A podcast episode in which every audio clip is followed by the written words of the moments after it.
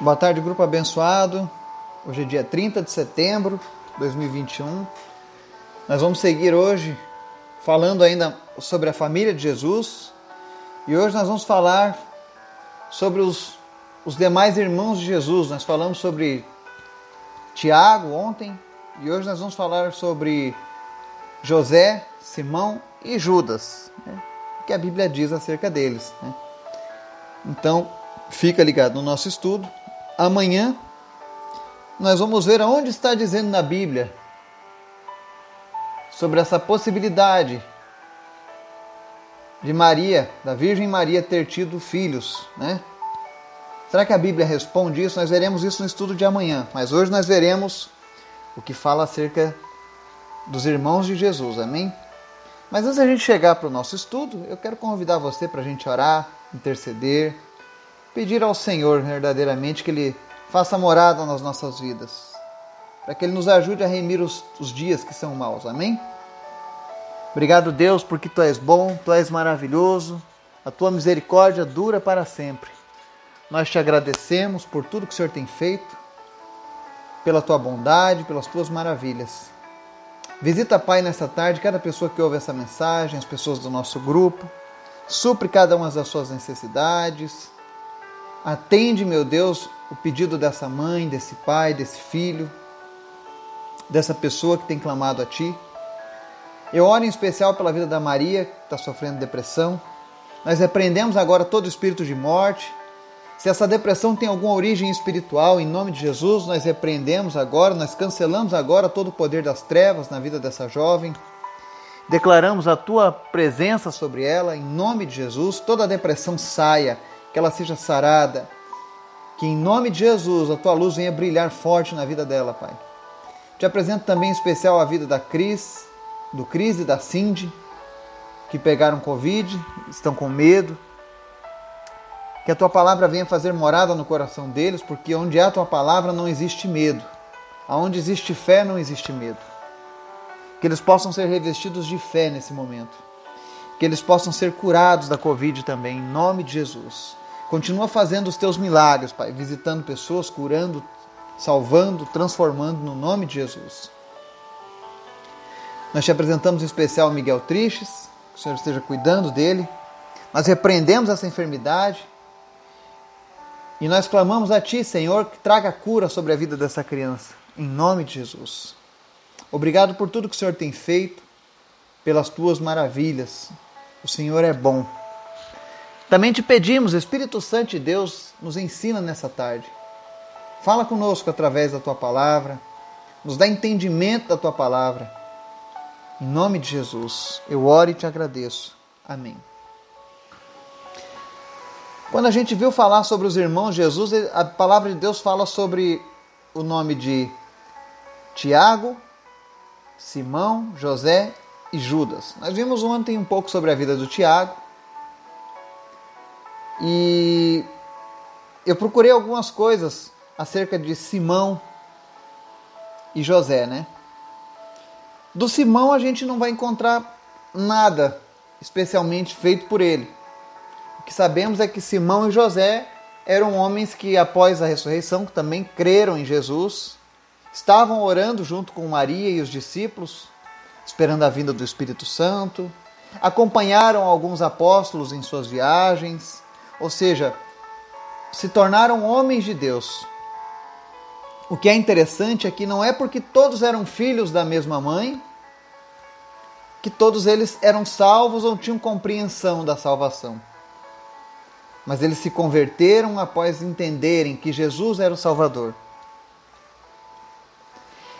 Quanto ao Simão, por exemplo, as pessoas criam muita confusão acerca do nome Simão. E eu entendi o porquê. Fazendo uma breve pesquisa, eu descobri que no Novo Testamento são, falar, são citados nove Simãos. Tem o Simão Pedro, o apóstolo, Simão Zelote, também apóstolo, Simão, pai do Judas Iscariotes, Simão o fariseu, Simão o leproso, Simão o sirineu, aquele que ajudou Jesus a carregar a cruz, Simão o mago, que foi confrontado por, pelo apóstolo Paulo, o Simão de Jope, e tem o Simão, irmão de Jesus, de sangue. Então muitas vezes as pessoas fazem uma confusão e, e não é por uma questão de ignorância. E realmente existem vários nomes semelhantes. Simão era um nome muito comum entre os hebreus. Então você vai ver sempre esse nome, assim como Judas, assim como Tiago, eram nomes comuns. Mas existiu realmente o Simão, irmão de Jesus, que se converteu a Cristo após ele entender que ele era o Messias ressurreto. Tá? Da mesma maneira, a gente não vai ver nenhuma menção específica acerca de José, só sabemos o seu nome e sabemos que ele serviu a Cristo também. Olha que interessante. E talvez você diga assim: ah, mas isso é muito, é muito difícil, os irmãos estarem servindo ao outro, né? Mas a gente lembra da história de José no Egito. Os irmãos de José e o pai de José serviram a José no final da sua vida. Quando ele resgatou o mundo antigo da fome, Deus usou ele para resgatar o povo da fome naquela época. Era José acima dos seus irmãos e ele era o caçula. Mas com relação ao outro irmão de Jesus, Judas, esse sim, esse nós temos referências bíblicas. É tão interessante a palavra de Deus que ela fala dos nomes dos irmãos Jesus e ainda cita os livros escritos por ele. Nós temos o livro de Judas, o penúltimo livro da Bíblia. Se você ainda não leu, quero recomendar a leitura desse livro e você vai ver o tamanho da transformação que Jesus fez em Judas. Antes era talvez um irmão que não acreditasse em Jesus, e agora Jesus, ao tocar no coração dele, transforma ele num servo fiel. E vamos fazer a leitura de um trecho da carta de Judas, capítulo 1, só tem um capítulo, né? Nós vamos ler do versículo 1 ao 5, que diz assim: Judas, servo de Jesus Cristo e irmão de Tiago aos que foram chamados, amados por Deus Pai e guardados por Jesus Cristo. Misericórdia, paz e amor sejam multiplicados a vocês. Amados, embora estivesse muito ansioso para escrever a vocês acerca da salvação que compartilhamos, senti que era necessário escrever, insistindo que batalhassem pela fé, de uma vez por todas confiada aos santos. Pois certos homens, cuja condenação já estava sentenciada há muito tempo, infiltraram-se dissimuladamente no meio de vocês. Estes são ímpios. Transformam a graça de nosso Deus em libertinagem e negam Jesus Cristo, nosso único soberano e Senhor. Embora vocês já tenham conhecimento de tudo isso, quero lembrá-los de que o Senhor libertou um povo do Egito, mas posteriormente destruiu os que não creram. Amém? Você nota a diferença de Judas agora? Antes tratava Jesus como um louco, alguém fora de si. E agora ele começa a sua epístola dizendo: Eu sou Judas, servo de Jesus e irmão de Tiago. E você nota uma semelhança entre os irmãos? A humildade entre esses irmãos? Porque o mesmo Tiago, irmão de Jesus, também escreve: Tiago, servo de Jesus. Eles eram humildes eles foram transformados por Deus. Isso mostra a transformação que o Espírito Santo faz na vida de um homem quando ele entrega a sua vida a Jesus. Parece estranho, né? Judas entregou a vida para o seu irmão Jesus. Mas é porque o Jesus aqui é o Jesus, o Cristo ressurreto, o Messias, o Salvador da humanidade. E todos precisam do Salvador da humanidade. E você vê que ele começa essa carta com o maior nível possível de amor e humildade, ele diz: misericórdia, paz e amor sejam multiplicados a vocês. Ele estava escrevendo essa carta para o povo daquela época e para nós hoje em dia. E ele fala nessa sua carta acerca de um problema. Ele poderia falar sobre a salvação que ele compartilhava, mas ele sentiu que era necessário falar para que batalhássemos pela fé que foi entregue a nós, os santos. E ele começa alertando para um risco em meio ao povo de Deus. Pessoas que já estão condenadas, ou seja, pessoas que não mudaram, pessoas que não se entregaram a Cristo verdadeiramente, mas que se infiltraram no meio da igreja. Pessoas ímpias, que começaram a corromper os ensinamentos de Deus, transformando a graça em libertinagem. E hoje é muito comum a gente ver isso, isso acontecendo. pessoas transformando a graça em libertinagem, relativizando as coisas, para que o evangelho se torne mais aceitável, talvez, para que seja mais fácil para algumas pessoas. Então eles usam dessa dessa libertinagem, usando a, a, essa roupagem. Não, agora nós vemos o período da graça. Cuidado com esses ensinamentos errados. Cuidado com essa turma do não tem nada a ver. Cuidado com essa turma que diz: Ah, eu sou a igreja. Eu não preciso de mais ninguém, porque eu sou a igreja. Cuidado. Estão usando a graça para corromper as pessoas estão negando a eficiência de Jesus, a soberania de Jesus. E talvez você diga assim: ah, mas qual é o cristão que nega a soberania de Jesus? Quando você coloca qualquer outro ser em pé de igualdade com Jesus para salvar, para libertar, você está negando que Ele é o único e soberano Senhor. Nós já tivemos outros estudos falando sobre a glória de Deus, que ela não é dada a outras pessoas, por melhor que tenham sido. Ele não deu a sua graça e a sua glória para Judas, Tiago, José, só porque eram irmãos de Jesus carnais. Certos atributos de Deus permanecem sempre com Deus. Mas aqui o, Judas, irmão de Jesus, estava dizendo: cuidado, povo de Deus. Existem pessoas infiltradas que estão corrompendo os estudos da palavra, estão ensinando vocês de maneira errada. Estão fazendo vocês negarem que Jesus é soberano, que Jesus é o único e suficiente Salvador que Ele é o único e suficiente Senhor. E aí ele fala: olha, no verso 5: Embora vocês já tenham conhecimento de tudo isso, quero lembrá-los de que o Senhor libertou um povo do Egito, mas posteriormente destruiu os que não creram. Meu Deus, que palavra mais dura e tão cheia de amor da parte de Judas. O que, que ele está dizendo? Olha, Deus libertou um povo que era escravo lá no Egito.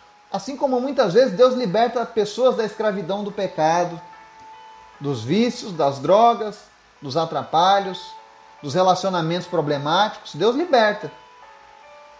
Mas se você não andar de acordo com a palavra dele, não andar de, em amor com Deus, você vai cometer o mesmo erro daquele povo lá do, do Egito. Eles viram milagres, foram libertos, viram maravilhas de Deus, eram alimentados de maneira sobrenatural, mas continuavam com o coração endurecido. E o que, que aconteceu com aquela geração? Foram destruídos. E aqui Judas relembra as pessoas que Deus destruiu os que não creram. E ele está falando isso das pessoas que se infiltram no corpo de Cristo. Pessoas que, eu sempre falo, é como se fosse a feijoada. Tem pé de porco, orelha de porco, rabo de porco, tem um monte de coisa de porco, mas não é porco. É feijoada. E tem muitas pessoas que usam essa desculpa. Quando você olha, ele fala como cristão, anda como cristão, mas ele não é cristão. Ele ainda não crê com todo o coração, ele não crê com todo o entendimento. Para ele tem que ter Jesus e outros, e outros deuses. Para ele tem que ter Jesus e outras divindades. Porque Jesus não é suficiente para salvá-lo. Ele precisa do amor de outros, não somente de Jesus. E para essas pessoas, Judas está dizendo: cuidado, o Senhor libertou aquele povo no Egito, mas destruiu os que, os que não creram. Então tome muito cuidado com isso. Se você ainda tem reservas com relação à palavra de Deus, com relação ao senhorio soberano de Jesus. E aí ele segue ali no verso 20 da mesma capítulo ao 23. Falando com muito amor ainda. Edifiquem-se, porém, amados, na santíssima fé que vocês têm, orando no Espírito Santo. Olha o que ele está dizendo. Precisamos edificar a nossa vida na fé, orando no Espírito Santo. Ou seja, todos os dias nós precisamos nos relacionar com Deus através do Espírito Santo em oração. É por isso que eu lancei esse desafio da oração duas vezes por semana no nosso grupo. E mês que vem no final de outubro, a gente vai escolher aleatoriamente pessoas que vão fazer essa oração. E não se sinta constrangido se o seu nome for escolhido. Eu tenho certeza que Deus te capacita para fazer muito mais do que isso. Mas o principal objetivo é que você tenha mais relacionamento com Cristo, mais intimidade com Cristo, perca o medo de orar. E talvez orando online de maneira virtual você também ganhe coragem para orar pelas pessoas na rua, na tua família, no teu trabalho. O objetivo é esse: sermos edificados. E aí ele segue verso 21. Mantenham-se no amor de Deus enquanto esperam que a misericórdia de nosso Senhor Jesus Cristo os leve para a vida eterna. Tenham compaixão daqueles que duvidam. Nós precisamos nos manter no amor de Deus. E crermos que Jesus vai nos levar para a vida eterna com Ele. E ele fala: tenham compaixão daqueles que duvidam. E aqui ele fala uma passagem talvez uma das mais fortes de todo o Novo Testamento, ele diz assim: A outros salvem, arrebatando-os do fogo. E aí eu faço uma pergunta: se você visse alguém caindo num vulcão para ser arrebatado pelo fogo, ou alguém entrando num lugar que estivesse pegando fogo, você perderia seu tempo conversando, é, é, é, articulando meios dessa pessoa te ouvir para que ela não caísse no fogo? Ou você puxaria ela do jeito que pudesse, com toda a força que você tivesse? É isso que Judas está dizendo. Salvem as pessoas como se elas estivessem no perigo de um fogo iminente. Sabe? Eu sempre tenho dito isso, às vezes o politicamente correto tem levado pessoas para o inferno. Porque as pessoas ficam escolhendo palavras bonitas, palavras que não ofendam, mas nós não sabemos quanto tempo as pessoas têm, nem nós. E segundo a palavra de Deus, as pessoas estão próximas desse fogo. Aqueles que ainda não têm salvação, não é o Eduardo que está dizendo, é a palavra de Deus. Essas pessoas estão próximas de serem consumidas pelo fogo da condenação. Então ele diz aqui de uma maneira muito apaixonada, e eu, por favor, não entenda mal, a outros salvem arrebatando-os do fogo. Como é que você arrebata alguém que está próximo de, de cair no incêndio? Você não escolhe muito as palavras, mas você faz aquilo que está ao seu alcance. Eu fico feliz porque eu tenho visto pessoas aqui no grupo que têm feito isso. E eu tenho certeza que Deus vai honrar as suas decisões. Eu tenho certeza que Deus vai honrar a sua fé e o seu desejo de alcançar outras pessoas, seja da família, seja fora da família. E aí ele segue: a outros ainda, mostrem misericórdia com temor, odiando até a roupa contaminada pela carne. Como isso é forte. E talvez você não tenha entendido a profundidade desse versículo que Judas diz. A outros ainda mostrem misericórdia com temor, odiando até a roupa contaminada pela carne. O que, que ele está dizendo com isso? Que nós precisamos fazer de tudo para alcançar os perdidos, para salvar essas pessoas. Mas essa misericórdia que nós precisamos demonstrar ao mundo precisa ter temor. Ou seja, quando ele diz odeia a roupa contaminada pela carne, ou seja, evite ser contaminado pelo pecado daqueles que estamos tentando salvar. Eu lembro de uma vez um grupo de irmãos jovens que se prepararam para evangelizar durante um carnaval aqui próximo da minha cidade. Aqui tem o segundo maior carnaval da Bahia, do Brasil. E aí esses jovens, naquele ímpeto, nós vamos lá e vamos salvar as pessoas dos seus pecados e vamos isso e vamos aquilo, se prepararam e pelo visto foi pouco. Porque depois que eles foram para a primeira noite de carnaval para evangelizar, nenhum deles voltou para a igreja. Todos eles se perderam também. Porque eles não ouviram a recomendação de Judas. Ou seja, eles se deixaram contaminar, eles não tiveram temor. Quando você sair para evangelizar em lugares que são difíceis, eu já fiz muito evangelismo em prostíbulos, por exemplo. E eu nunca esqueço uma vez que eu estava com outros irmãos, eu nunca fui sozinho, porque a Bíblia fala que nós devemos andar pelo menos em dois. Porque nós devemos vigiar não apenas pela nossa vida, mas pelos demais. E eu lembro que a gente foi naquele prostíbulo e era de tarde, porque tinha uma pessoa que estava endemoniada lá. Fomos orar por ela. E eu sei que pessoas que estavam do lado de fora fizeram comentários. Olha só essas pessoas, uns homens bem vestidos, na hora dessas, num lugar desses. Né? Aos olhos de quem estava de fora, nós estávamos ali pela fornicação, pela luxúria. pela sexualidade, e nós estávamos ali para fazer a obra de Deus. Mas claro, a gente vigiou. Porque não é porque eu tenho o Espírito Santo de Deus que me ajuda a vencer o pecado, não é porque eu tenho o perdão de Jesus Cristo se eu errar, que eu vou sair expondo a minha vida ao perigo. O pecado não aceita desaforo, o salário do pecado é a morte. E uma vez no passado o pecado quase me destruiu por completo. Então eu preciso andar em temor, eu tenho que ter misericórdia daqueles que estão se perdendo, preciso. Mas eu preciso temer isso também. Porque eu também não posso cair na tentativa de salvar as pessoas. Eu conheço história de muitas pessoas que foram tentar fazer algo que não estava na sua alçada, ou não vigiaram o suficiente, ou não tiveram temor do Senhor, e acabaram se perdendo e nunca mais voltaram para a presença de Deus.